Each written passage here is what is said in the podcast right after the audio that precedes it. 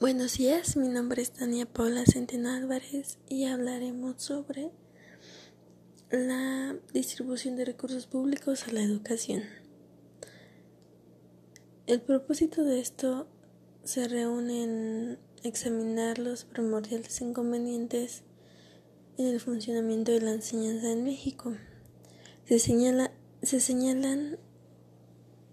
varios inconvenientes involucrados en la ineficiencia y la carencia de la claridad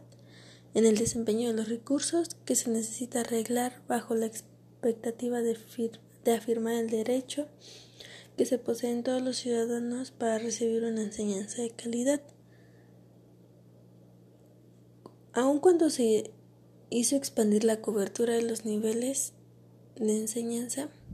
el aumento de la demanda causado por la dinámica demográfica, los recursos no fueron suficientes para hacer algo semejante en los niveles postbásicos durante la cobertura. Esto sigue siendo bastante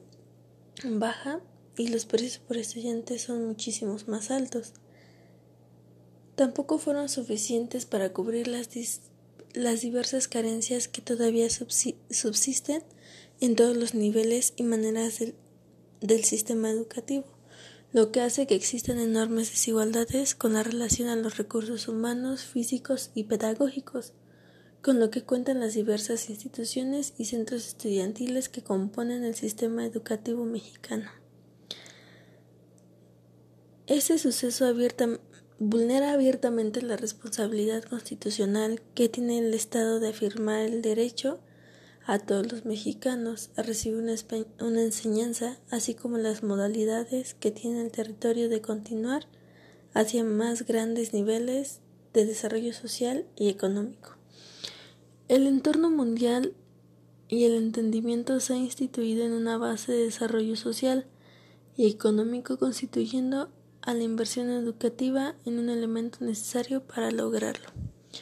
Por esto, los recursos con los propósitos de la enseñanza ahora conforman una inversión estratégica para el desarrollo,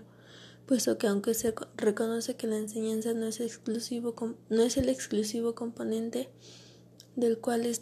dependiente del desarrollo, es un componente indispensable para lograrlo.